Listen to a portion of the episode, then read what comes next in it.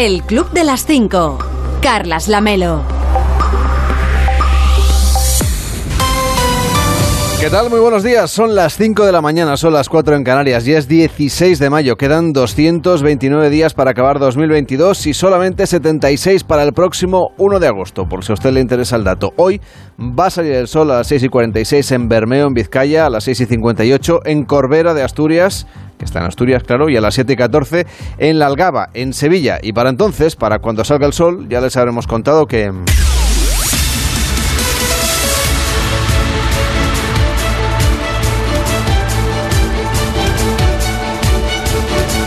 Ya les habremos contado que los parlamentos de Finlandia y Suecia van a debatir hoy la entrada de sus países en la OTAN. Juan Carlos Vélez, ¿cómo estás? Buenos días. ¿Qué tal? Buenos días. Hoy empieza a debatir el Parlamento de Finlandia, país que comparte frontera con Rusia, que ya fue invadido por la Unión Soviética. En 1939, el Partido Socialdemócrata de Suecia que es el partido que gobierna ese país en, minoría, el primer partido, el principal partido de ese país y de ese parlamento, anunció ayer también que va a respaldar la adhesión de su país a la OTAN en el, en el Parlamento sueco. Ambos países cambian de esta manera su postura tradicional eh, hacia la neutralidad ante lo que entienden supone una grave amenaza para la seguridad de Europa, pero en particular para sus propios países, la política expansionista de, de Rusia, visto eh, la invasión de Ucrania y la guerra de Ucrania. La OTAN les ofrece una entrada rápida, lo más rápida posible, y protección, desplegando tropas en esos países durante el proceso de adhesión, que requiere, por cierto, de la unanimidad de todos los Estados miembros. Por eso la alianza hace por rebajar cualquier tipo de duda, de suspicacia o de reticencia por parte del gobierno de Turquía.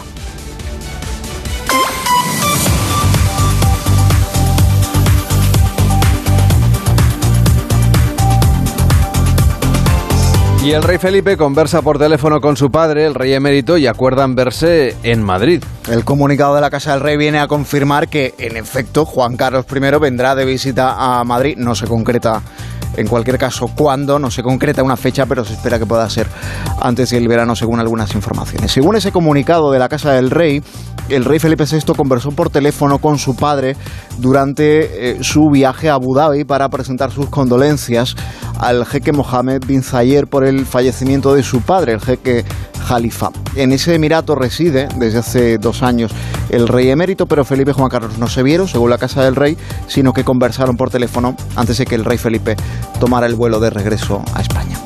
Gracias Juan Carlos, que tengas un feliz día, cuídate mucho. Igualmente, chao.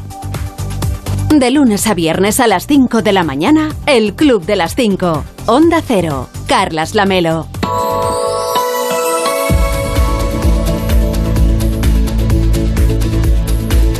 En la previsión del tiempo se esperan cielos despejados o poco nubosos en gran parte de España con temperaturas ligeramente más altas, pero no será uniforme. En Galicia estará nuboso con lluvias que serán más intensas en la mitad oeste, habrá intervalos nubosos en el noreste de Castilla y León y también en Asturias y con nubes de evolución diurna en el resto del tercio noroeste peninsular, en el sistema ibérico y con posibilidad de algún chubasco débil y aislado en los Pirineos. Las temperaturas diurnas seguirán en ascenso salvo en el noreste peninsular, en Baleares y en Canarias donde allí van a permanecer con pocos cambios. De lunes a viernes, a las 5 de la mañana, levántate o vete a dormir con el Club de las 5. Carlas Lamelo. Estamos en el Club de las 5, de las 5 y 3, de las 4 y 3 en Canarias. Hola David Cervelló, ¿cómo estás? Buenos días. Muy buenos días, ¿cómo estáis? O buongiorno, debería decirte, ¿qué tal por Italia? Bueno, aquí aún es de noche, aunque amanece antes, claro. Y cuando ya. Tampoco. Sí, cuando terminamos ya, ya. Ya empieza a clarear, o sea que siempre es más bonito y más agradable. Pero bueno, ya vuelvo, ¿eh? Pero no te quedes. No, no, vuelvo, vuelvo ya. Aunque salga el sol antes, tú vuelve para acá, que te, echamos de menos. Oye, ¿qué tal Eurovisión por ahí en Italia? Bueno, bueno, luego, luego os cuento, pero vamos a empezar eh, hablando de lo positivo de Eurovisión. Venga, pues va. Supongo que ya sé a quién le das hoy los buenos días. Hombre, por supuestísimo a Chanel, evidentemente, ya, ya todo su equipo, porque hay que, hay que también felicitar a, a todo el equipo de baile y a todo todo el staff que, que consiguió pues que, que, Chanel no solo durante, durante la actuación, sino sobre todo en las galas previas, en yendo a actuar en muchos sitios, pues ha conseguido eso, pues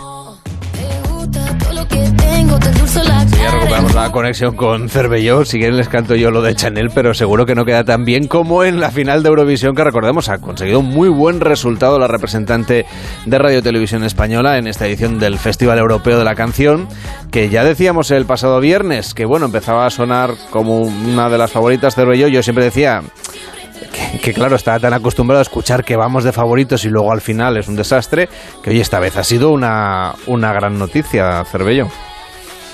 Sí, sí, sí, no, y hay que felicitarles a todos porque lo que ha hecho muy bien este año Televisión Española es que pues ha hecho, la, ha hecho actuar en muchos sitios, que ha hecho que se conozca la canción, que suene y eso al final para el voto popular, no tanto para el jurado, pero para el voto popular, pues es una es un hecho que hace que luego se transforme en, en puntos que, que, es lo que han conseguido pues que llegue a, a esta tercera posición que además evidentemente ganó Ucrania como, como ya sabemos quedó segunda eh, Reino Unido, pero que si hay incluso alguna estadística colgada por ahí, que si, si quitásemos todos los puntos de, Ucrania, que evidentemente había ahí un una, una votación, digamos, ah, para darles, pues, eh, pues bueno, fuerza y, para, para dar ese, ese apoyo, eh, España hubiese conseguido superar a Reino Unido porque muchos dieces de, de Chanel hubiesen sido doces y con lo cual hubiesen sido dos puntos en lugar de uno lo que le iba ganando. Pero bueno, eso es, eso es ciencia ficción, eso no ha pasado y hay que, hay que estar muy contentos del, del tercer puesto. Eso sí, las redes, Carlas, como te puedes imaginar, pues mm, bueno, iban comentando como todos los años eh, todo lo que pasa. Yo me imagino que lo viviste intensamente este año, Carlos, ¿o no? Em. vale, bien, hasta aquí el análisis. A ver, te comento un poco lo que se decía en las, en las redes. Por ejemplo, el representante de Finlandia... el representante de Finlandia... Lo confieso. No te preocupes, para eso, para eso lo estuve aquí siguiendo en la RAI. El representante de Finlandia, de Erasmus, que. No, no que se fuera de Erasmus, eh, que eso es otra cosa. Que aparece en el show con un chubasquero amarillo, con un globo. Bueno, evidentemente muchos comentaron que nos recordaba mucho a la película It, ¿eh? porque daba un poco de, de miedito. ¿eh? O sea, el cantante finlandés te lo encuentras un día de noche y le das el reloj, como mínimo. ¿eh? Bueno, pues eh, quien estuvo muy atento fue el community manager de, en este caso, de Pescanova, que tras ver la imagen de, del cantante con el chubasquero así de marinero, eh, el comentario fue poner la fotografía y decir, nosotros ya hemos ganado. Claro. Eso fue. Es decir, que no lo vi en directo, pero luego he, visto alguna de las actuaciones, las más. Em, digamos, ya con la, votación resuelta, las he visto luego a la carta. ¿eh? A, y por supuesto, todo pasado, ¿eh? Por supuesto, la de España me la he puesto dos o tres veces. Bien, bien, bien. No, no. La de España hay que verla, hay que verla bien, por supuesto. La representante de Serbia también fue muy comentada. Esa canción que se enganchaba tanto, escuchemos.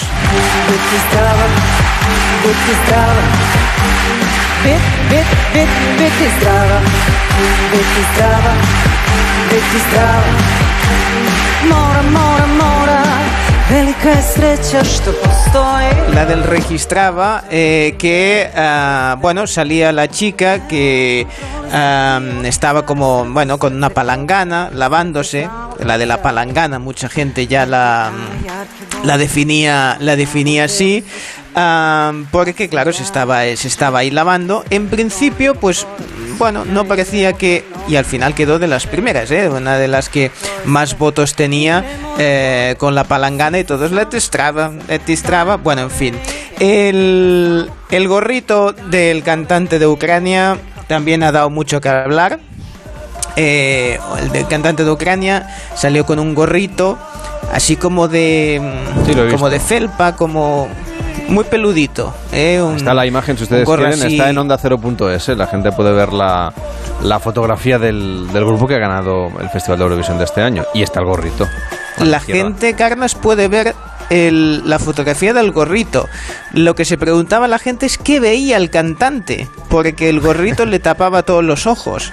Con lo cual, si el otro día se comentaba, eh, se hacía la pregunta a la gente de qué veía Pablo Motos cuando fue al, al torneo de tenis de Madrid, porque solo veía los geranios, pues se imaginaban qué es lo que estaba viendo el, cantante y si solo veía pues esa felpa de, de color así como, como rosa o así. También han sido muy comentadas eh, los colores que llevaban, por ejemplo, en la americana Mika, uno de los presentadores, en un momento llevaba un como así como muy magenta y eh, Laura Pausini llevaba un color eh, así muy azulado y alguien se preguntaba si eso era lo que pasaba cuando te quedabas sin tinta amarilla en la impresora porque la, imagen era bastante bastante sorprendente. ¿Ves esa eh, parte sí me la he perdido Cervello, yo lo de los presentadores no, no lo he visto. Como solo he no, claro, porque ahí, claro, los trocitos entre canción y canción te lo has saltado, porque eso es lo que, lo que tenemos que llenar, porque son muchas horas. Pero tú me lo cuentas y yo ya como si lo hubiera visto, Cervellón. Hombre, por supuestísimo, pues, pues está. Eh, comentaba, por ejemplo, George decía, entiendo más la letra de la canción de Rumanía que la nuestra, ¿eh? porque la, la canción de, de, de, Rumanía era llámame, llámame, iba diciendo mm. llámame, y bueno, esto lo entendíamos más que el, el, slow mo, pero bueno, en fin, la verdad es que eh, tenía mucho mucha parroquia entre nosotros, aunque aunque Rumanía eh, no nos dio, no nos dio votos, cosa que, bueno, en fin, ya, ya hablaremos de eso en otro momento. Eh, ¿Vas a rendir cuentas eh, Nani... Oye, oye, oye, lo tengo todo anotadísimo. Luego, para el año que viene ya lo iré recordando en las semanas previas. Vale, vale. Hombre, por supuestísimo. Nanita eh, comentaba, el cantante de Gran Bretaña, eh, que era así todo, todo barbudo, con una voz maravillosa, que tiene millones de seguidores en TikTok, decía, es como si todos los componentes de ABBA hubiesen tenido un hijo juntos. O sea, venía a imaginar por la barba, por el estilo, que como si todos eh, fuese tuviese genética de los cuatro miembros. Y Cristina La Peña decía, del cantante de Gran Bretaña es la típica persona que te cae bien los cinco primeros minutos y luego te dice que siente buena conexión contigo y que quiere ver a ver si vas con él a una clase de Reiki y no sé qué y luego le das un teléfono falso. la gente tiene mucha imaginación. Y, o ha vivido eh, experiencias un poco traumáticas, Cervelló, a lo mejor. Es posible, es posible que, le recuerde algún momento de su vida y asocie directamente a dar teléfono falso, ¿no? Eh, Serzan decía, yo estoy muy a tope con Islandia. Dice, manden la canción que manden. Oye, son 567 personas en ese país. Es increíble que siempre encuentren a alguien que sepa tocar la guitarra y cante bien. Bueno, lo de Islandia tiene mucho mérito. Son unos cuantos más. Y, ah, de todas maneras. Sí, hombre, sí. Eh, pero, si no el chiste no te sale. Y me parece, más o menos. Bueno, pero aún así sacan, sacan cantantes cada año, no es fácil. No, eso desde luego. El, el Pestes hacía referencia a lo que pasó con Moldavia, que Moldavia solo obtuvo nueve puntos de la suma de los votos de los jurados, pero de golpe tenía muchísimo. Ay, mira, mira, esta que era tan animada. Escucha, escucha. De fiesta mayor total. Pues bien, tenía. Oh, es toda alegría. Pues tenía tanta aceptación del voto popular que pasó de los 9 a los 253 puntos finales. Y claro, hacían el juego de decir, oye, estás mirando la clasificación, ves que tiene 9 puntos, pestañeas un momento, levantas los ojos y ya tiene 253. ¡Qué barbaridad! Pero la verdad es que era una canción muy animada y que pegaba muy fuerte.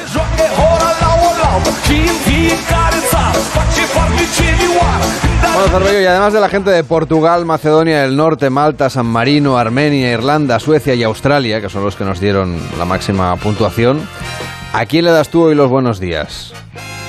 Si tienes razón que todos estos lo tengo en la lista azul, en la lista bonita, en la lista ¿eh? que los tengo ustedes nota. Para si tienen que ir de vacaciones este verano, Portugal, esto está cerca, Macedonia del Norte, Malta, San Marino, Armenia, Irlanda, Suecia y Australia. donde usted puede ir de vacaciones porque es quien nos ha dado más puntos. En cambio, de quien no estoy contento es precisamente en donde estoy, en Italia, y la retransmisión de la RAI. Y es que ya no es que, sí, los comentaristas que, mm, que, había durante la retransmisión, que alguien ha comentado, oye, pero esto era una retransmisión alternativa. No, no, no, no. Esto era la RAI, el comentario oficial de la televisión, de la televisión pública donde había un presentador y luego había un artista que era el que iba haciendo los comentarios. Y ya no es que, por ejemplo, tras la actuación de de Chanel dijese, ah, pues de las que se presentaron por España, yo prefería una de mm, que hizo un homenaje a Rafael Acarrá, que era mucho mejor que esta, que es una imitación de J. Lowe o de Beyoncé, de Jennifer López. Que por cierto, mm, nota a pie de página, eh, se ha criticado mucho a la RAI porque en todo el festival no hubo ni un solo homenaje a Rafael Lacarrá eh, o Franco Battiato, por ejemplo, ¿no? Es decir, bueno, son elementos que están ahí.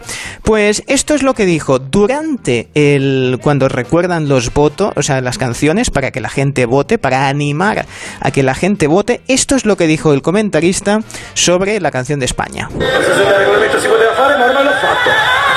Ecco il discount di Jennifer Lopez. Codice 10 Spagna Chanel Slomo. Le dijo la Jennifer López del todo a 100, para entendernos. Dice el discount de, de Jennifer de Jennifer López. Ahí, haciendo amigos. ¿Qué te parece? Bueno, bueno. Hasta, hasta hay un artículo en el Corriere de la Sera sobre este personaje cristiano Malcoglio, que es el que hizo este tipo de comentarios, y decía el artículo, eh, al final de la actuación de la cantante de la República Checa, dijo, si yo fuera DJ, solo tocaría esta canción después de que el club haya cerrado. O por ejemplo, cuando hablaba en la actuación de Chanel, decía, es una versión rebajada de Jennifer López, pero la canción es apta para las playas de verano. Luego, comentando el pasaje de Moldavia, dice... Eh, dice, yo viajaría con... Que, bueno, la canción habla de un viaje en tren, ¿eh? Dice, yo viajaría con ellos, pero luego me tiro por la ventana. Mientras que de la canción de Rumanía decía, si hubiera cantado su canción con mi sensualidad, el mundo hubiera estallado. O con el finlandés de Erasmus que decía, dice, hubiera preferido no hacerles caso que no tienen ni tortuga. Bueno, ah, dice, a diferencia del vecino estonio, que eh, no le gusta la canción, pero dijo que era un chico guapo.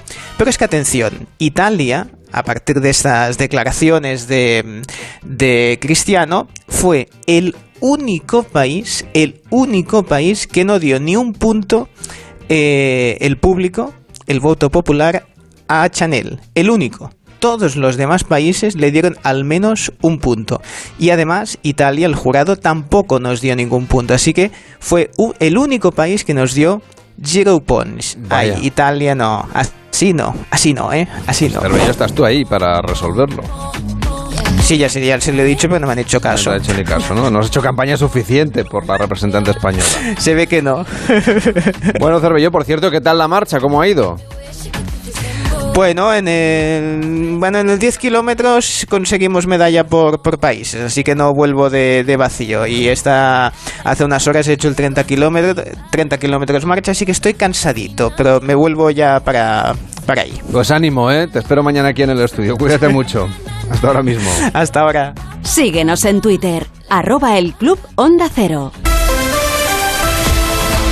Y en el resto de deportes, no solamente la marcha de Cervelló, a las alturas del mes de mayo en las que estamos, la verdad es que se está agotando ya el calendario de la liga. Nos lo cuenta Edu Pidal, buenos días. Eso es, Carlas, buenos días. La penúltima jornada en primera división que deja dos titulares. El Sevilla se asegura una plaza la próxima temporada en la Champions League y ya están los cuatro equipos clasificados, Madrid, Barça, Atleti y Sevilla. Y el Alavés es equipo de segunda división. El descenso es matemático después de su derrota ayer frente al Levante Unión Deportiva por 3-1 y ya hay dos equipos descendidos, Levante y Deportivo Alavés. Por eso pedía disculpas su delantero, José Lu. Lo primero de todo creo que hay que pedir disculpas a, a toda una gran ciudad como es Vitoria una grandísima afición. Creo que no hemos estado a la altura desde el primer momento. Es imposible mantener una categoría haciendo las cosas como las que hemos hecho. Creímos hasta el final que podía haber una oportunidad, pero creo que no somos partícipes de merecer estar en primera división. En la última jornada, Cádiz, Mallorca y Granada jugarán por no descender. El Cádiz es ahora mismo el equipo que ocupa la posición de descenso, juega en Vitoria ante el Deportivo Alavés. El Mallorca depende de sí mismo en Pamplona ante Osasuna y el Granada recibe al Español. De lunes a viernes a las 5 de la mañana, el Club de las 5. Onda Cero. Carlas Lamelo. Hoy en Onda 0.es nos cuentan que el rey Felipe VI aprovechó este domingo su viaje a Abu Dhabi para conversar telefónicamente con su padre, lo que sirvió para que ambos acordaran verse en Madrid cuando Juan Carlos I regrese a España. El Partido Socialdemócrata Sueco, nos cuentan también en Onda 0.es, ha aprobado este domingo la solicitud para que el país ingrese en la organización del Tratado del Atlántico Norte, en la OTAN. En paralelo, Finlandia también ha anunciado oficialmente que solicita su adhesión. En Onda 0.es también le detallan en qué países es obligatorio el pasaporte COVID para viajar y en cuáles no. Para obtener un pasaporte COVID en vigor hay que tener puesta la pauta completa de la vacuna, es decir, las tres dosis.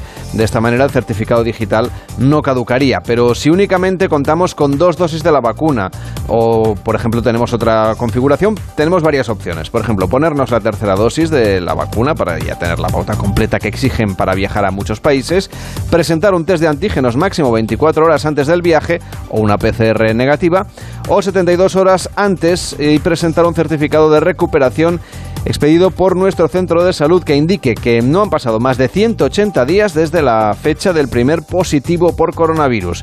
Tendrá toda la información en onda0.es. Además, este certificado tendrá una validez solamente de seis meses. Otros países del mundo en los que siguen pidiendo pasaporte COVID, por si usted va a viajar en el futuro, son Estados Unidos, Colombia, Marruecos y Canadá.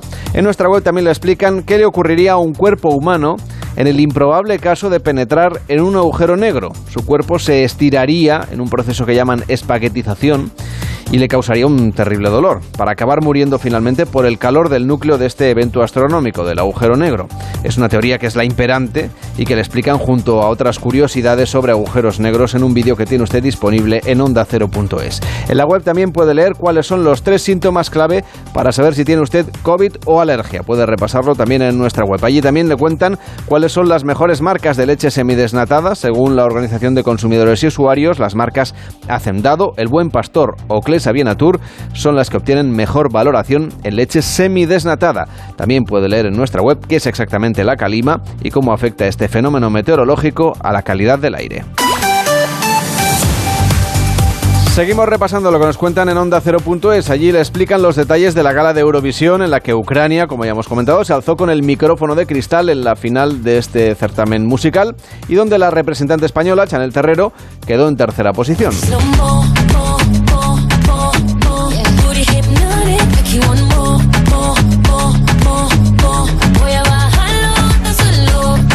Onda 0.es y también en europafm.com tienen todos los detalles de cómo ha sido esta ceremonia y puede volver a ver también alguna de las actuaciones. Allí también leemos que la policía italiana logró neutralizar un ataque informático de hackers, de hackers prorrusos que pretendían boicotear las votaciones de la final de Eurovisión. Y tras la victoria de Ucrania en Eurovisión 2022, Volodymyr Zelensky, el presidente de Ucrania, ha manifestado su deseo de que la ciudad de Mariupol que está asediada desde hace semanas por las fuerzas rusas, se convierta en la sede del próximo Festival de la Canción el próximo año. En nuestra web también puede recuperar la entrevista a un experto en arte que ha participado este fin de semana en Por fin no es lunes con Jaime Cantizano. Allí han hablado de la importancia artística del pintor Joaquín Sorolla y descubrís que Sorolla estuvo un determinado tiempo en Italia y que fue una etapa muy importante de su vida. Eh, bueno, sí, yo, yo considero que es una etapa fundamental para comprender el, el Sorolla posterior. Es lo que, lo que se va a hacer a Roma es a formarse con una beca que le da la, la Diputación de Valencia, que son las pensiones de pintura, y él se va a Roma pues a conocer a los, a los va a la Academia Española de Bellas Artes en Roma. Y en más de uno, con Carlos Alsina, hemos podido escuchar a Jorge Abad pidiendo que se reduzca la agresividad del programa, como si correr a gorrazos a alguien fuese algo agresivo. Eso sí que no. Este es un programa pacífico No. siempre. Aquí no hay ni. ¿Cómo que no? No, O sea, aquí no hay peleas, ni apología a la violencia, ni de broma. No, no, y los gorrazos que son caricias, los gorrazos. ¿Pero qué estás diciendo, hombre? Los gorrazos que mete toda la mañana Marta hacia ayer a cualquier Pero- pobre incauto ¿Qué Pero- son? o sea, ¿a ti te una- gustaría que viniera una mujer a las 8 menos cuarto de la mañana, así sin verlo venir, y te arreara un gorrazo? ¿Te corriera? Es una, es, es una sección, es una, es una figura, es una Sí, manera bueno, de es que decir. sabes qué pasa, que a lo mejor hay gente que no madruga y no se pone a la radio a las 8 menos cuarto, cosa que yo recomiendo hacer para escuchar, por ejemplo, cosas como esta. ¿Y a quién corres a gorrazos esta mañana? A Boris Johnson. Le tenía ganas, ya le ha tocado. ¿Y a quién corres hoy a gorrazos? Pues un clásico, un clásico de esta sección. Me diréis que no estoy arriesgando demasiado, pero hoy le toca a Kim Jong-un. ¿A quién corres hoy a gorrazos? Pues me temo que mm, hay un monográfico de Putin hoy, aunque no sé si es correrle a gorrazos Pero lo si que hace falta de o son sanciones económicas y más diplomacia. ¿Y a quién No, no a es una gorrazos forma de hablar. Sí, es una A forma de. ExxonMobil, Es una forma de decir, ¿y a quién le afeas hoy lo que ha hecho? ¿no? ¿A quién criticas hoy negativo? ¿A quién le haces un reproche? Sí, Un- no, esto se está yendo de las manos. No, hombre. Lo sabes, se os ha ido de las manos. Se la os ha ido de las violencia. manos. A Marta en primer lugar por violenta y luego, a ti, por, y luego a ti por permitírselo. Ahora mismo hay muchísimas personas, mucha gente angustiada. Hablo a nivel internacional, no solo aquí. Porque no pueden salir a la calle, están angustiadas porque no pueden salir a la calle. Ya, porque es- esta moda que se está es que fomentando desde más de uno, venir. Ahora es de cuando vas a arrear con la gorra. Puede escucharlo como siempre a la carta, siempre que usted quiera en onda 0.es y por supuesto en nuestra aplicación que tiene usted ya disponible para, bueno, para cuando usted quiera se la puede descargar y si, si ya la tiene pues entiéndala por supuesto. Señor Vidente. Hola, señor Sí, Vidente. hola, ¿cómo está? No estará en un agujero negro usted. No, ya se ha terminado la feria de, de péndulos. Sí, estaba ya todo muy visto. En verdad ya hemos hecho la de este año y la del año que viene. Ah, por si acaso. Porque ya la hemos visualizado. Y entonces ya hemos visto la y así me ahorro viajar porque eh, porque así me quedo yo en mi en mi sitio y no tengo que moverme. Bueno, Oiga, supongo usted que hecho vio que casi, acerté casi todo. pleno, eh, casi pleno ha hecho usted Lo acerté todo, así que así que por favor pónganme el momento. He estado consultando y me sale clarísimamente, bueno, no, clarísimamente no, porque me salen dos opciones. Chanel va a quedar o en el octavo puesto ¿Octavo? o en el cuarto. Hay una diferencia importante. ¿eh? De quedar el octavo, quedar el cuarto. Bueno, uno está mejor clasificado que el otro, ¿eh? La, la canción que va a ganar es Ucrania. Lo tiene usted claro, ¿eh? Sí. Señor Vidente. Sí, sí, sí, va a ganar Ucrania. Bueno, pues ha acertado usted bastante, ¿eh? Acerté mucho y les dije el cuarto puesto porque estaba ahí con Suecia que no lo veía claro. Supongo que me despisté mirando a la cantante de Suecia y a Chanel y no me salían los, los números, ¿eh? pero bueno, así les queda un mejor sabor de boca. Pensaba ¿eh? que es que Si usted había hecho sé un- lo que Pensaba que usted había hecho un conjuro para, para que España al final en lugar de cuarta quedara tercera. Sí, bueno, me imprimí a tamaño real una fotografía de Chanel y me la he estado mirando este, este fin de semana y bueno, por eso hemos subido del cuarto al tercero. ¿eh? Si me lo hubiesen mandado antes la fotografía, pues igual hubiésemos podido ganar, pero está muy bien. A ver, hoy es el día de la elegancia extravagante. ¿eh? A ver, déjeme decir a todos los Géminis, bueno, los Géminis italianos. Eh, Elegancia extravagante es muy Mucho de, cuidadito. Es, es muy de la ropa que llevaban algunos artistas en Eurovisión, ¿eh? Ah, sí, sí, sí, sí, es verdad. Pues atención, si sois italianos y Géminis, que sepáis que el año que viene nos va a votar aquí ni el tato. El resto de signos lo mismo, ¿eh? Seáis del signo que seáis, aquí nos va a votar nadie. Está ¿eh? usted enfadado con los italianos cómo- también. A ver, es que es, no es de recibo, eh, ni de visa, pues que no nos voten, no nos den ningún punto, eh, cuando estamos aquí cerca, eh, yo voté, porque desde la feria y no me han hecho caso. Bueno, a ver, déjeme decir que los nacidos en un día como hoy, los puntos fuertes es que son espontáneos, pícaros y desinhibidos. Bueno, normalmente los pícaros son desinhibidos, pero bueno. Entre los puntos negativos son superficiales, caprich- ca- caprichosos y algo depresivos. Vaya. Bueno, porque están regidos bajo el signo de Urano, eh, y ya sabe que los que son de Urano, el número de la suerte lo sabe, ¿no? El de hoy, a ver, hoy es 16, 6 más 1, 7. Perfecto, muy bien. Pues entonces esto lo ha me acertado pilla, ¿eh? perfectamente. Bueno, porque le he pillado en un renuncio, digo, a ver si va a sumar 20, 22, uno tal, y así ya se me lía. Le dejo con una reflexión. Venga. Vamos allá.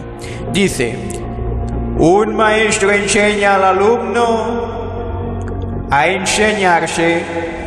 El Club de las Cinco. Carlas Lamelo.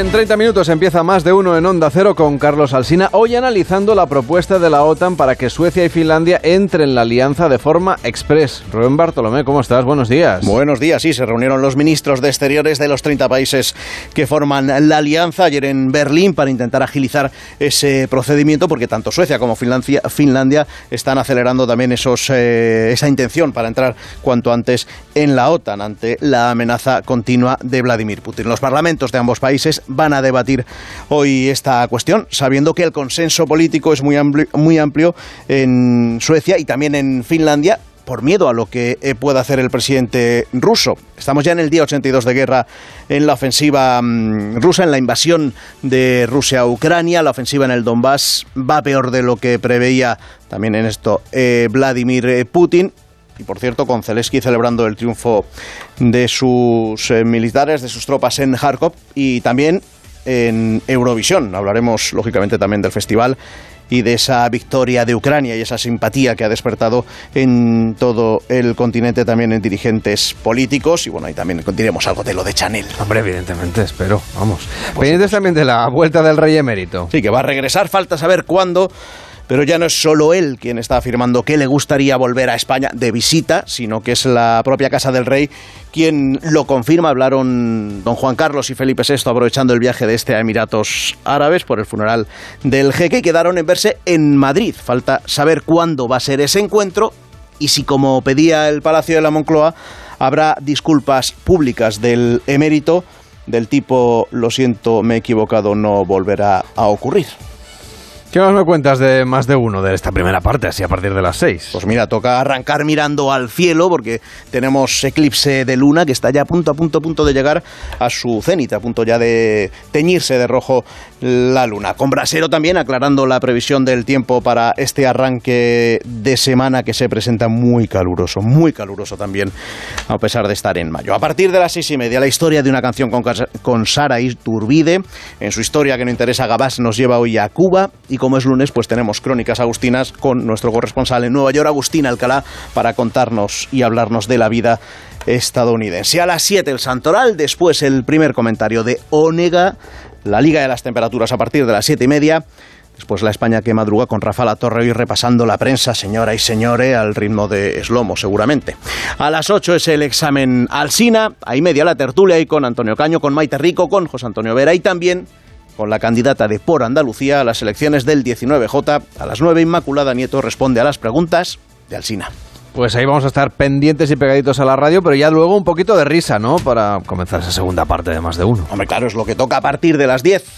Oraguasa con Carlos Latre, con Agustín Jiménez y con Leo Harlen. Luego ya a las 11 Fortea con sus historias de la radio, hablándonos hoy también de la radio de 1968 y cómo se contó un hecho histórico el Festival de Eurovisión porque ese es el año que ganó Masiel. Va a contar todo lo que se decía entonces, recordando, haciendo memoria de la radio. Después con Ángeles Caballero, ¿qué sabemos de la menstruación? Vamos a tratar este asunto desde un punto de vista antropológico, médico, social y también vital. Y ya después del mediodía, pues Josemi con sus cosas y el cierre de Tabuada y el punto final. Oye, sí, como lo has contado tan, tan resumidito, parece un programa corto, pero no, no. Vamos, si quieres nos vamos ya. Son seis horas y media, ¿eh? Si tú nos das libre, ya nos vamos. No, no, yo libre no tengo... Vamos, ¿qué va? ¿Quién se quedaría? Pues tú no, sigues hasta las doce y media, claro. Os pongo discos. Hombre, no, ya tendrás que. Todo, yo, vamos a ver, yo te he dado ya las pautas de lo que vamos a contar. Ahora ya tú desarrolla. Claro. Suena que quedaría fino la cosa. Madre mía. Bueno, cuídate mucho. Un abrazo. Es programa que te quedan 30, nada, 30 no, 24 minutos para prepararlo. Eso es. Venga, Eso corre, es. corre. Venga, vamos a ello. Corre. Un abrazo. Aquí en Madrid, Ponme música. La radio le ayuda. El Club de las Cinco. Carlas Lamelo.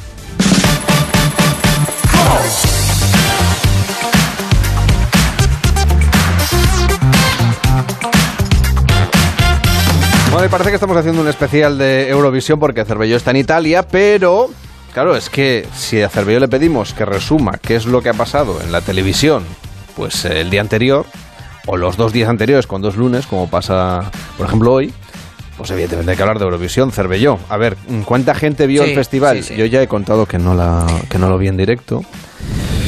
A ti no, no te han contado en principio, No. ¿eh? No, no, ya te digo. Pero bueno, vamos a ver. Por ejemplo, el minuto de oro, que evidentemente fue en los momentos de las votaciones, fueron 8.800.000 personas, que es una barbaridad, un 71,6% de share.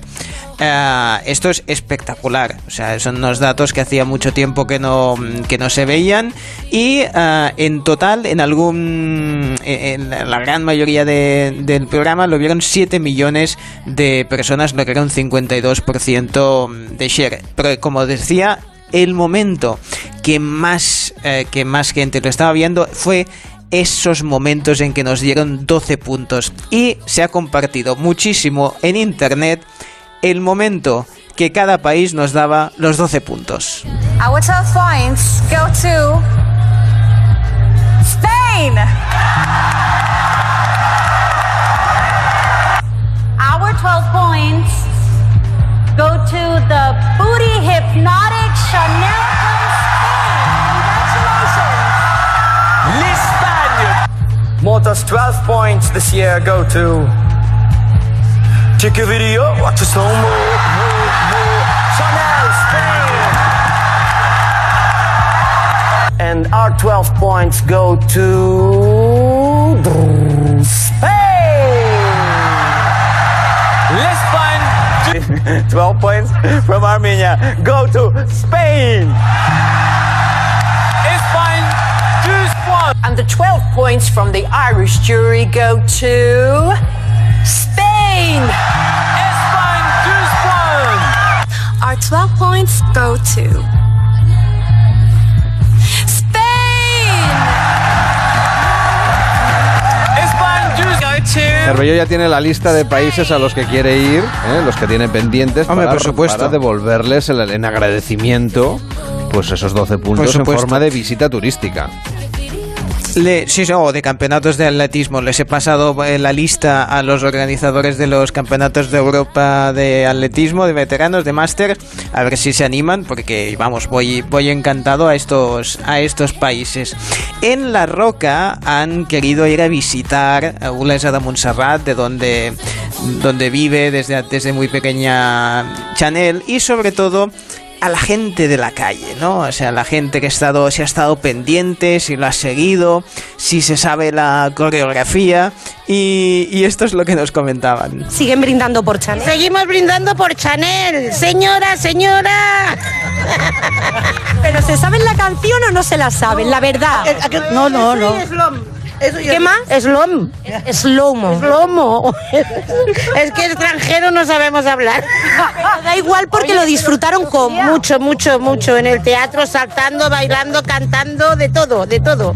Cuéntame, Nuria. Oye, yo quiero preguntarles o pregúntales, por favor, eh, si, si se han sentido tentadas de, de- de- de hacer la coreografía ellas o si la bailaron anoche.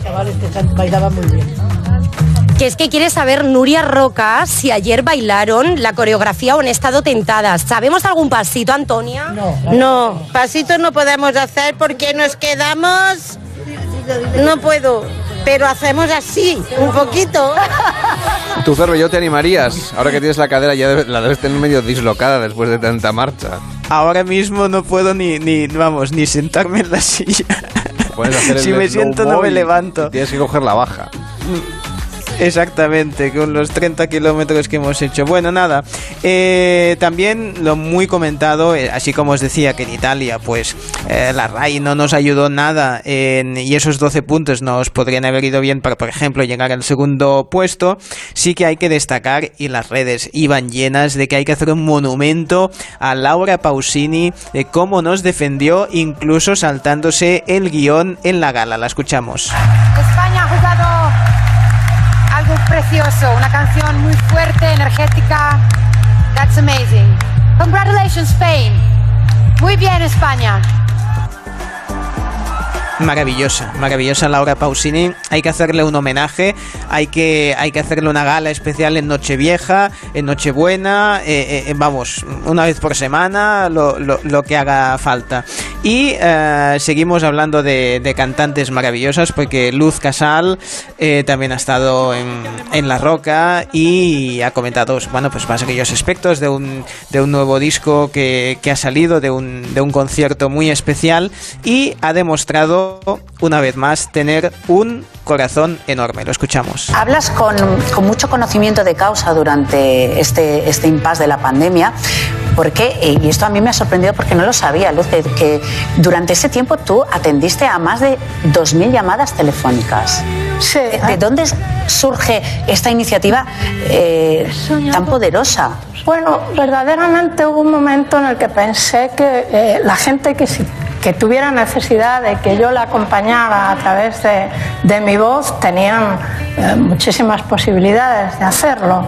En cambio, la situación era tan tan dura y tan que producía tanta perplejidad que pensé que un contacto más directo sería bueno. Por otro lado, el haber pasado por experiencias, digamos, duras, como, como una enfermedad, yo creo que, que, me ha dado como pie para que la gente confíe y se abra y me cuente sus uh, problemas, no solo uh, relacionados con la salud. De tal manera que, como además estaba con una maletilla de nada y, y sin otra cosa que mi propia voz y, y, y tal, pues eh, pensé junto con mi compañero que la mejor manera de, de, estar en contacto con los demás era a través del teléfono. ¿Qué necesitaba más la gente en ese momento, Luz? Eh, ¿Escuchar o hablar? No, escuchar sin duda, porque la gente estaba sola, estaban desesperados, con mucha ansiedad. Y yo lo que hacía era cuando alguien me parecía que estaba con un nivel de desesperación o de ansiedad gordo, pues yo le decía, intentaba quitarle dramatismo y en algún caso si alguien me pedía algún consejo dentro de mi manera de ser y de mi experiencia vital y de mi eh, sencillez eh, cotidiana, pues le decía, me parece que estás exagerando, me parece que bueno, ya saldremos de esta y a lo mejor fortalecidos. ¿no? Un testimonio que pueden recuperar, por supuesto, a la carta Cervelló. Eh, si te parece, lo que podemos hacer es que te vengas aquí nadando, ¿no? Ya que estás en Italia. Tienes que dar ah, mucha sí, vuelta. Sí, ¿o sí, ahora me va mu- muy bien. Un poquito de agua fría me va bien. Yo- un poquito, no yo- tanto. Hombre, quizá. yo digo para que se recupere tu musculatura. El frío, sabes Sí, que sí, si desinflama. ¿No? Total. Bueno, pues... eh, Sí, pero, de- pero desinflama, pero estaría cao. Vale. Bueno, mañana si quieres te, ar- te arrastro con la silla de oficina de la redacción hasta aquí. Te puedo traer. Eso sí, eso sí me parece bien. Sí, así no tienes que caminar por la radio. Como todo es plano. En fin, Cervelló, cuídate mucho. Luego te, te saludo para que no- ahora. nos recomiendes una serie de televisión. Hasta ahora mismo. El Club de las 5. Carlas Lamelo. Estamos en el Club de las 5 cuando son las 5 y 43, las 4 y 43 en Canarias. Los lunes aquí en el Club de las 5 lo que hacemos es abrir nuestro Club de los Imperfectos pues, para aprender a gestionar mejor situaciones del día a día. Por ejemplo, cuando tenemos que cruzarnos con malas personas. Bueno, ahora le llaman personas tóxicas, pero bueno, son malas personas en definitiva. En algunos ambientes la verdad es que proliferan especialmente y hasta están descritas ¿eh? sus características en el Manual de Trastornos Mentales, en el DSM-5. Es el caso, por ejemplo, de los narcisistas, que son aquellos que tienen sentimientos de grandeza, de prepotencia, que están absortos en fantasías de éxito, que ansían el poder y que se aprovechan de todos los que tienen a su alrededor. La psicóloga Silvia Congos acaba de publicar un libro sobre ellos. Estarán encantados seguramente. Se titula Personas tóxicas. Hola Silvia, ¿cómo estás? Buenos días. Buenos días, ¿qué ¿Cómo, tal? cómo podemos saber que mm, tenemos una relación tóxica con alguien que puede ser nuestro jefe, nuestro compañero de trabajo, nuestro padre, nuestra madre y por supuesto nuestra pareja, claro? Pues mira, lo sabemos porque en esa relación, al vincularnos con esa persona, empezamos sufri- a sufrir, empezamos a encontrarnos mal, ya sea porque tenemos ansiedad, eh, nos obsesionamos eh, pensando muy a menudo en cómo hacerlo para no tener esos problemas que tenemos, para que no surjan esas dificultades. A veces incluso en casos más graves sentimos que nuestra autoestima se ve dañada, eh, dejamos de creer en nosotros mismos, nos vamos sintiendo cada vez más inseguros y nuestro esfuerzo por complacer a esa persona o para que nos reconozca eh, nos, nos lleva a sentirnos exhaustos. Entonces, eh, hay que distinguir cuando estamos ante una persona mm, tóxica, por ejemplo, del tipo narcisista, que son unos de los protagonistas de, de tu libro, y, de otro tipo de relaciones un poco, bueno, en fin, que a veces no nos tenemos que llevar bien, o hay parejas que se separan y no necesariamente es porque sea una relación tóxica, ¿no? Claro, a ver, cuando, cuando se separan es que la relación es tóxica, lo que pasa es que eso no significa que se trate de una mala persona, de una persona mm, con un trastorno, etcétera, como sería el caso de los perfiles narcisistas. Puede que alguien sea tóxico para ti en concreto, si sois dos personas que no encajáis, que no buscáis lo mismo, que no miráis hacia la misma dirección o tenéis valores opuestos, con lo que forzar la situación para llevaros bien no os llevará nunca a estar bien, sino todo lo contrario, estaréis cada vez peor pero esa persona no tiene por qué ser tóxica para alguien más, ¿no? No, no es una mala persona. En cambio, cuando hablamos de un trastorno de personalidad narcisista, por ejemplo, sí que es alguien que tiene una personalidad dañada, que no es eh, consciente de lo que hace y del daño que crean los demás, con lo cual son personas que son peligrosas, que nos pueden destruir la autoestima de forma muy grave y que hacen que, dejemos de creer en nosotros mismos. Y no tienen remedio para entendernos. No, eso es importante tenerlo claro porque sobre todo cuando tienes una relación con alguien así entras en la dinámica de pobre, es que claro, sufrió esto o aquello de pequeño o pequeña, entonces lo pasó muy mal y es como la idea de yo le salvaré, yo haré que esa persona se sane, que se dé cuenta, yo le daré ese cariño que le faltó y está comprobadísimo que entrar en, esa, en ese camino es un terreno altamente peligroso porque esas personas nunca van a cambiar, ¿no? Con lo cual, asumir eso y tenerlo claro nos ayuda a decidir qué queremos hacer con nuestra vida y si realmente queremos seguir estando de esa forma o merecemos algo mejor. ¿Qué pistas nos da la persona de que en realidad es narcisista y por lo tanto es tóxica y por lo tanto además mm, no se va a dar cuenta, no va a cambiar? Bueno, son personas por lo general que se sienten, y así lo demuestran por cómo hablan y cómo se comportan, que están por encima de los demás, que los demás los ven a todos como pequeños, tontos, eh, manipulables, como que pueden hacer con ellos lo que quieran. Y eso es como que les hace sentir que tienen el derecho de utilizar y, hacerlos llevar a su, a su terreno.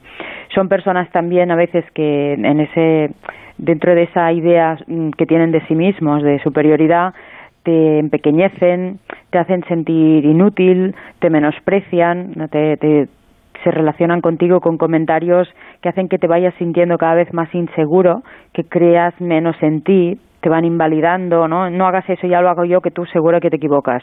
Esto, pero ¿cómo has comprado esto? Esto no es, no, no, es lo que tenías que haber comprado, deja, ya lo arreglo yo, ¿no? Y, y tú vas quedando cada vez más aislado, no quedes con esas personas porque esas personas no lo ves que son malas o que no me soportan o que te meten cosas en la cabeza y te vas aislando cada vez más sintiendo que menos mal que tienes a esa pareja a tu lado, o sea, encima lo agradeces porque crees cada vez menos en ti con lo cual cada vez es más difícil salir de ese círculo vicioso. Tú conoces bien este perfil no solamente como terapeuta, sino también por experiencia personal.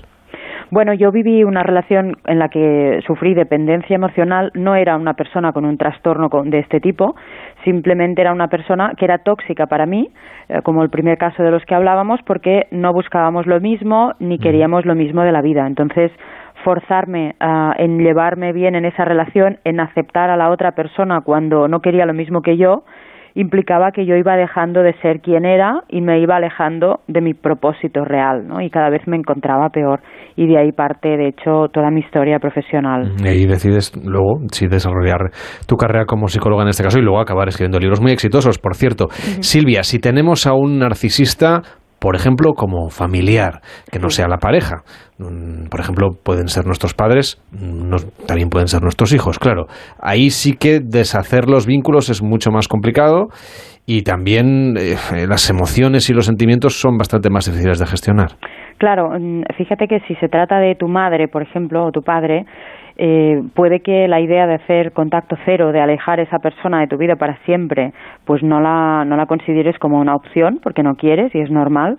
En estos casos sí que nos iría bien conectar con la compasión. La compasión es eh, intentar entender por qué esa persona es así, ¿no? Porque esa madre siempre me ha maltratado de esa forma, qué es lo que ha vivido de pequeña, qué han hecho con ella, en qué circunstancias creció para convertirse en la persona que ha sido y tratarme de la manera que me ha tratado. Eso nos ayuda a tomar conciencia de que no es que yo sea una persona defectuosa ni que merezca ese trato, sino que mi madre está dañada, está enferma, tiene un trastorno a lo mejor y por eso no es capaz de comportarse de otra manera, está como ha quedado como dañada y programada así.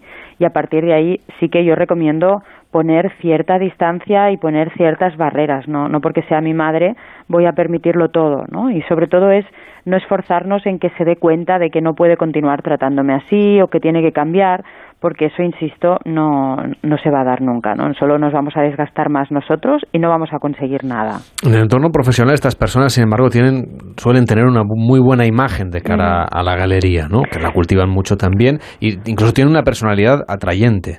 Sí, exacto. Son personas que suelen ser bastante inteligentes y pueden ocupar roles eh, de poder porque se muestran muy seguras de sí mismas y eso hace que vayan escalando cada vez más en algunas ocasiones. Claro, si se trata de nuestro jefe, por ejemplo, debemos tener mucho cuidado, porque yo sé que la idea de cambiar de trabajo de entrada no le gusta a nadie ni le apetece a nadie, pero cuando estás bajo las órdenes o el mando de alguien que te hace sentir que eres un inútil, que no sirves para nada, que lo haces todo mal, eso hace que tú cada vez te sientas más inseguro, eso te lleva a cometer cada vez más errores, estás en casa y, no duermes porque estás pensando en, lo que va a pasar el día siguiente, eh, llega el domingo por la noche, ya tienes ansiedad porque tienes que volver a, a ese puesto de trabajo.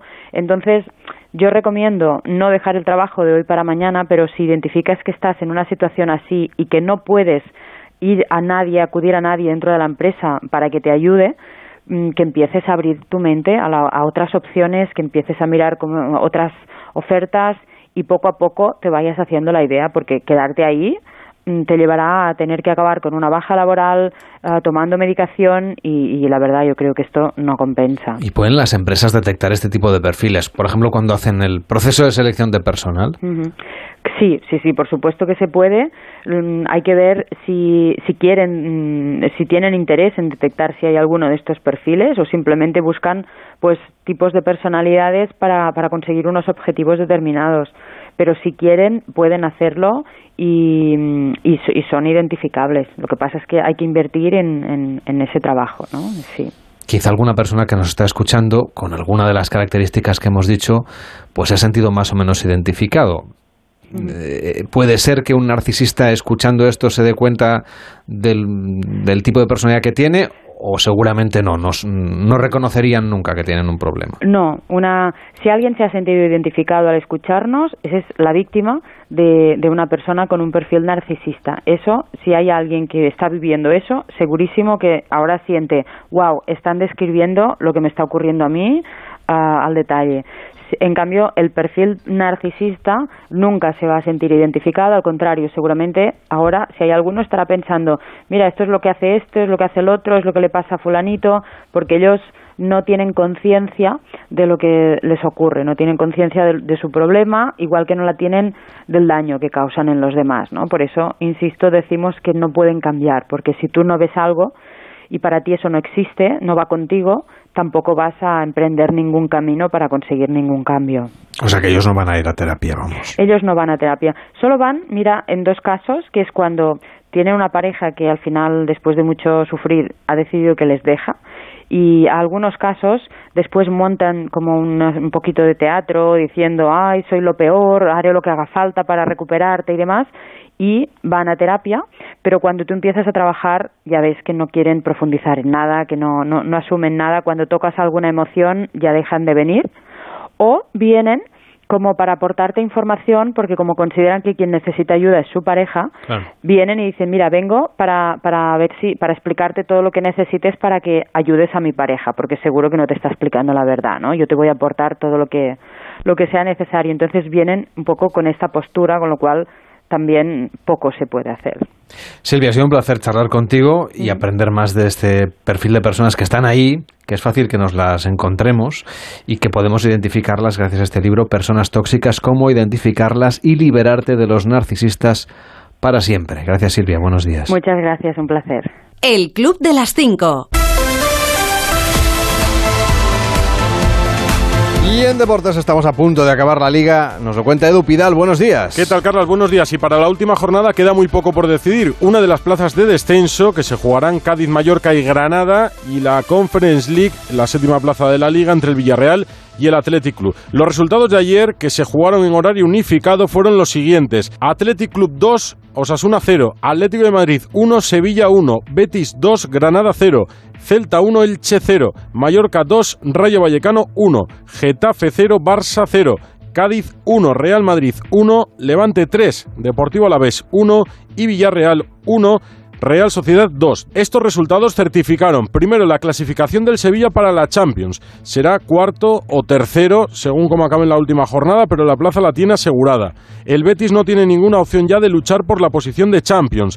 Descendió el Deportivo a la vez, ahora mismo colista, porque además el Levante ganó su partido. Y el Cádiz se queda en descenso por no ser capaz de ganar al Real Madrid a pesar de las numerosas ocasiones que tuvo y que desperdició ante el portero Lunin. Una gran actuación ayer del meta ucraniano del Real Madrid. Y una de las declaraciones de la jornada fue la de Monchi, el director deportivo del Sevilla, molesto porque unas horas antes del partido se publicase que él mismo había hablado ya con un posible sustituto de Lopetegui para el banquillo, con Diego Martínez. Es duro, no es duro estar lo que nos estamos jugando y que por tener afán de notoriedad y por dar un titular sin contrastar absolutamente nada, un periodista de un diario que para mí es un diario con mucho prestigio, pero un periodista quiera hoy dar la nota y sacar una noticia que aparte de mentirosa, de, de falsa, eh, está hecha con mala leche, ¿no? Porque que hoy esa noticia haya sido dos horas portada en la edición digital de ese periódico, eh, yo creo que no es casualidad. Por tanto, mm, yo creo que lo que decía antes, esto lo hemos conseguido nosotros sin muy poquita ayuda y hoy ha sido una muestra más de la, de los, de la zancadilla que nos han ido poniendo, pero esto, ¿sabe qué pasa? Que este club tiene 132 años, es muy grande. Y si quieren con este club no va a poder. En Radio Estadio Noche, el presidente Pepe Castro ratificó también al entrenador Julen Lopetegui.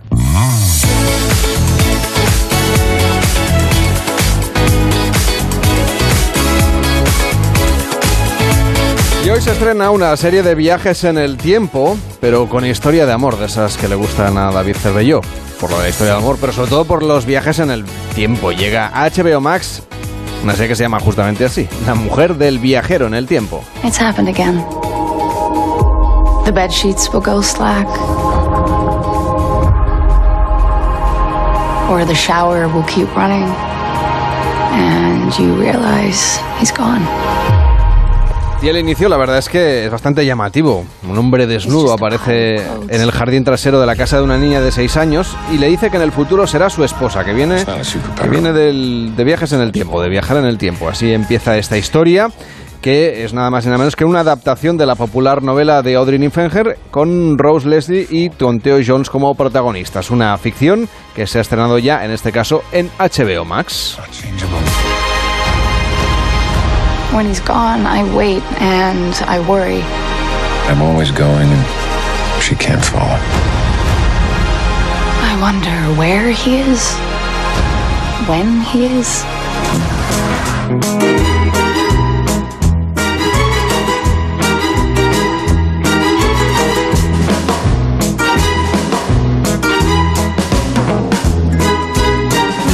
Decía Cervelló que esta te va a gustar, ¿eh? A ti las series de viajes en No, el tiempo no, te gustan mucho, claro. Esta me encanta. A ver, es un poco inquietante que, que a una niña de 6 Ya, años ya, le ya, ya. aparezca... Leyendo la sinopsis uno puede pensar una cosa que no es, pero, pero no es Sí. porque es un... No, no, y que lo fuerte es que llega y dice, soy tu futuro marido. Ya, ya, ya. Ñe, un poco fatal, polémico. suena fatal. Pero bueno, en cualquier caso es una, es una ciencia ficción de viajes en el tiempo. Oye, te voy a pedir un favor, que ya que estás en Italia, que me traigas ¿Sí? un souvenir. Tráeme un euro italiano. Te traeré una, una cápsula de café si No, no, ya. no, no, no, a mí tráeme los euros. Son distintos. Ah, un euro italiano. Claro, un euro italiano para el concurso del El viernes. euro. ¿No? Vale, perfecto. Perfecto, y ya te lo guardo. Ya que no nos han dado ¿eh? puntos en Eurovisión, por lo menos tráete unos euros suyos. Muy bien, eso es, eso es capitales. Que, sí, se- sí, que serán de tuyos, capital. pero bueno, no importa, ¿no? No, bueno, míos hasta el viernes, claro. Venga, exacto. Vale, bien, bien. Venga, yo, yo voy a gastarme un euro español bien. para invitarte a un café y que me cuentes tú una noticia muy rápidamente. Pues venga, nada, que se ha viralizado un vídeo que tiene algunos años en la que unos TikTokers, unos YouTubers, se prueban el dolor que supone la menstruación a través de unos calambres y como ellas prueban lo mismo y no sienten nada y ellos gritan de dolor como locos. Así que así nos concienciamos un poco más de lo doloroso que es la menstruación. Pues lo dejamos aquí. Ahora empieza más de uno en Onda Cero con Carlos Alsina.